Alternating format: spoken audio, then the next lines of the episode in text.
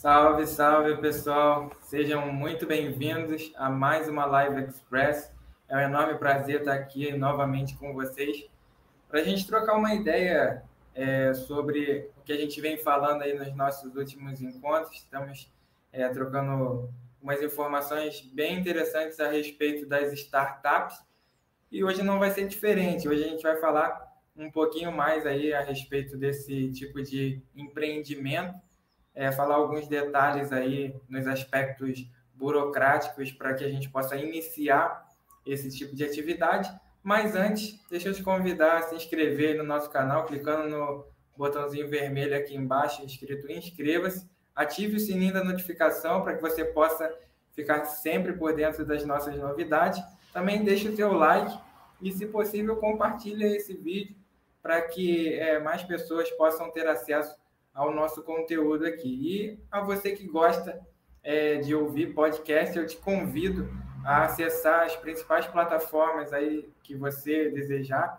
e procurar por CF Contabilidade. Lá você vai encontrar todas as nossas lives que, posterior ao momento aqui do YouTube, elas são masterizadas e encaminhadas para o formato de podcast para que você também possa interagir conosco e ter contato com o conteúdo que a gente está trazendo aí é, ao longo da semana no nosso canal do YouTube. E se você estiver ouvindo é, essa live através do podcast, eu já te convido a vir conosco às 18 horas, segunda a sexta, é, no canal do CF Contabilidade no YouTube, para que você possa é, nos ver, é, ter seus comentários, enfim, participar mais ativamente do momento em que a gente está gerando esse conteúdo é, na web para vocês.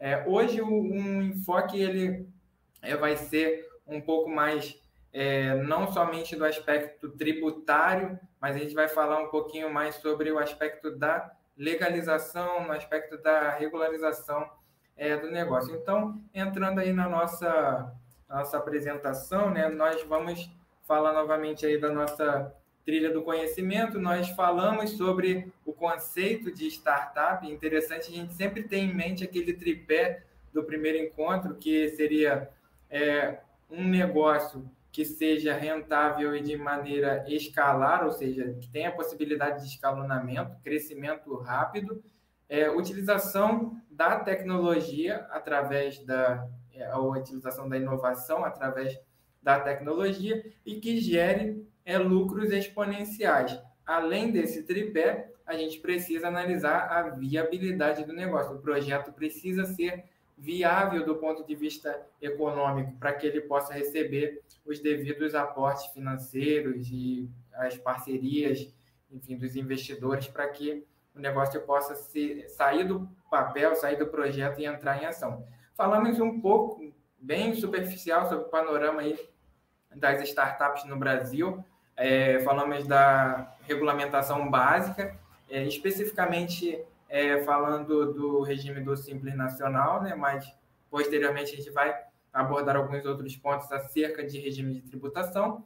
Falamos sobre as startups é, no direito brasileiro, mais especificamente sobre o Inova Simples. E hoje a gente vai dar é, continuidade a respeito desse assunto, tentando responder algumas perguntas do ponto de vista um pouco mais no âmbito geral, ok? Nosso objetivo aqui não é que vocês saiam dessa live já tendo a, as informações suficientes para ir ali no computador e já redigir um contrato social e ir lá e abrir uma startup, por exemplo. Mas aqui é só para a gente dar uma ideia geral para que ao procurar um profissional contábil para legalizar o teu negócio de startup, você tenha é, noções básicas do que precisa ser feito, as informações que a gente precisa fornecer para é, formalizar o negócio. Então, seguindo aí, vamos falar dos procedimentos para abrir e fechar uma startup. Então, o Inova Simples, que é especificamente o que a gente estava falando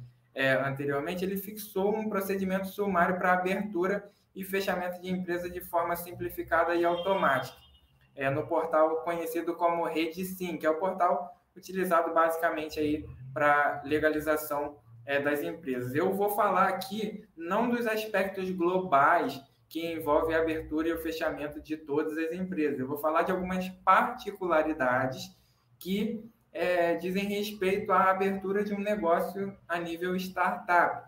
É, cabe observar que é sempre recomendável que é você que tenha o desejo de abrir ou formalizar o teu, a tua startup, você procure é, um profissional habilitado para isso e nós, enquanto Grupo CF, estamos à sua disposição para que você possa tirar as suas dúvidas e formalizar a sua startup, beleza?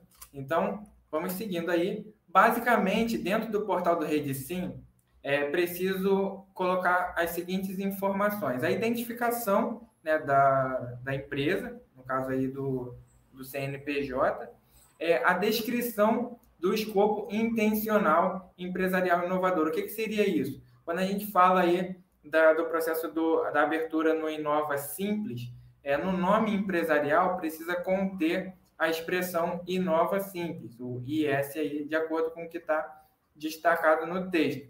Também precisa de uma declaração de que a empresa é, vai gerar atividade que não tenha poluição visual, sonora, urbana ou ambiental. É, veja que nenhuma das atividades que nós falamos, não, não falamos de atividades específicas, mas aquele tripé, juntamente com a viabilidade econômica de um projeto, vocês percebam que é, nenhum desses pontos pode ferir é, essa, essa premissa aqui, que se você tiver um negócio que ele seja, é, vamos, vamos citar o caso aí é, de startups que nós falamos, a Uber, por exemplo, a atividade dela, especificamente, não envolve o veículo em si, embora haja a utilização do veículo por, pelo um prestador é, de serviço ali, no caso, o motorista parceiro, mas a atividade em si da Uber é conectar o usuário ao motorista. A atividade de é, transportar o passageiro é uma atividade que é, é, a gente não vai entrar no mérito aqui de responsabilidades, mas é algo que seria secundário ao negócio praticado pela Uber, porque o negócio principal dela é conectar as pessoas aos motoristas parceiros. Veja que esse tipo de atividade não acarreta poluição visual, nem sonora, nem urbana e nem ambiental. Então, só para a gente ilustrar é, quais seriam os tipos de atividade que se enquadraria mais especificamente é, no negócio de startup. É, seguindo aí, nós temos a declaração de que o funcionamento da empresa não acarretará no tráfego intenso de veículos, é exatamente o que eu falei. Por que, que a, startup, a Uber pode ser considerada uma startup possivelmente tráfego intenso de veículos? É justamente porque o negócio da Uber não é transportar pessoas. O negócio da Uber é conectar o passageiro ao motorista. E aí é, ele exerce o, a atividade dele de fazer o transporte. Mas sem a Uber, o motorista ele poderia fazer transporte de passageiros. Mas para encontrar você, para encontrar o passageiro, é, é, é mais fácil através da Uber. Então, só um ponto interessante em relação a essa atividade principal. Eu estou citando aqui a Uber para que fique mais claro esse, esse nosso entendimento a nível de startup. Mas é a mesma coisa que acontece no iFood, por exemplo. O iFood não é uma cantina é, a nível global, se assim a gente pode é, dizer. O iFood não prepara refeição nenhuma, ele conecta o restaurante ao consumidor. Então, é, essa é a atividade é, que vem a causar essa inovação e caracteriza como startup. Então, seguindo aí, é, a definição do local, da sede, e aí é, pode ser uma instalação em locais que funcionam parques tecnológicos, instituições de ensino, empresas júniores, incubadoras, aceleradoras e espaços compartilhados de trabalho na forma de coworking. Todas essas opções são válidas a nível da definição do local da sede da startup. E em caráter facultativo, é, quando a gente fala de caráter facultativo, isso significa dizer que a empresa não é obrigada a fazê-lo, mas seria visto com bons olhos que ela colocasse a existência de apoio ou validação de instituição técnica, científica, pública ou privada, bem como incubadoras, ou basicamente seria é, quem estivesse por trás fomentando essa é, startup. se a empresa quiser fazer isso, ela pode colocar no caráter facultativo. É um outro ponto que é importante a gente é, ressaltar é sobre o fechamento, que também é bastante simplificado. Basta entrar no mesmo portal da abertura e preencher uma declaração atestando que o negócio não obteve êxito, de modo que a empresa é instantaneamente baixada. Perceba que é, quando nós falamos é, da, dos conceitos lá, inicialmente, a gente falou bastante sobre risco envolvido. Então, por isso da viabilidade do projeto, porque é um negócio de alto risco. Ele pode dar muito certo, como ele também pode não funcionar da maneira é, como estava prevista. Então, é importante a gente ter também essa simplificação para abrir, também a simplificação para fechar a startup. E um ponto interessante a respeito disso também é sobre o enquadramento legal das startups. Nós falamos muito a respeito de regime de tributação, que foi no caso do Simples Nacional, mais especificamente o programa do Inova Simples. É, e o, a análise tributária e fiscal, do ponto de vista dos impactos dos impostos no negócio, é extremamente importante.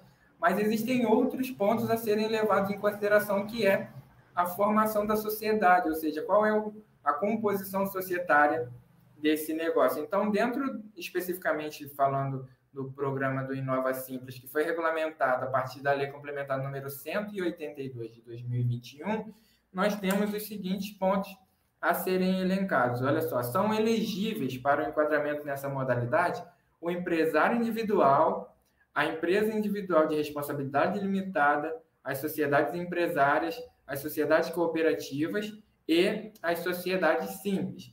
E para isso, elas precisam atender os seguintes requisitos. É, a receita bruta pode ser até 16 milhões. Perceba que a empresa enquadrada no Simples Nacional, ela só pode é, faturar até 4 milhões e 800. Então, como o negócio de startup tende a escalonar muito a nível de rentabilidade, houve essa, é, esse benefício, né? essa alteração que a gente já comentou também anteriormente. É um outro ponto importante que a gente não falou ainda. É, o, C, o CNPJ, ele é, só pode ter até 10 anos de inscrição, de, de existência. Ou seja, então, é, as empresas, se uma empresa quiser formalizar uma startup, é, ou se formalizar como startup agora em 2022, a abertura do CNPJ tem que ser feita de 2013 para cá. Não é admitido que CNPJs que tenham mais de 10 anos possam se formalizar é, como uma startup. Isso ainda gera um certo tipo de controvérsia, uma vez que é, não é o fato da abertura do CNPJ que define o que a empresa vai ser, qual é o tipo de porte dela, mas sim é, depois ela pode sofrer várias modificações. Uma delas é mudar o seu tipo societário, ela pode é mudar o seu porte econômico, ela pode mudar de regime de tributação em uma série de, de situações. Mas aqui, especificamente falando do texto legal, é, o CNPJ só pode ter até 10 anos de existência. E também tem que atender minimamente os requisitos da declaração no ato de que vai utilizar modelos de negócios inovadores para geração de produtos ou serviços, aí de acordo com a Lei 10.973 de 2004, ou um enquadramento especial no Inova Simples, que foi o que a gente falou é, anteriormente. Beleza? Então, esses são os pontos que eu queria é, elencar com vocês a respeito aí da, da parte da abertura e da formalização do negócio enquanto é, startup. Cabe ressaltar que nós, enquanto Grupo CF, estamos à disposição aí, caso você queira formalizar a sua startup, e a gente está junto para que você possa é, alçar longos voos aí nessa trajetória. Muito obrigado pela participação de vocês, a galera que vai é, assistir esse conteúdo depois desse momento do ao vivo. Ele fica é, gravado aqui no nosso canal é, no YouTube. Não esqueça de se inscrever no nosso canal, deixar o seu like, compartilhar esse vídeo para que mais pessoas possam ter é, esse contato. A galera que está acompanhando a gente através dos podcasts, eu te convido a vir no YouTube e conhecer o nosso material também. Um forte abraço e uma excelente terça-feira a todos vocês.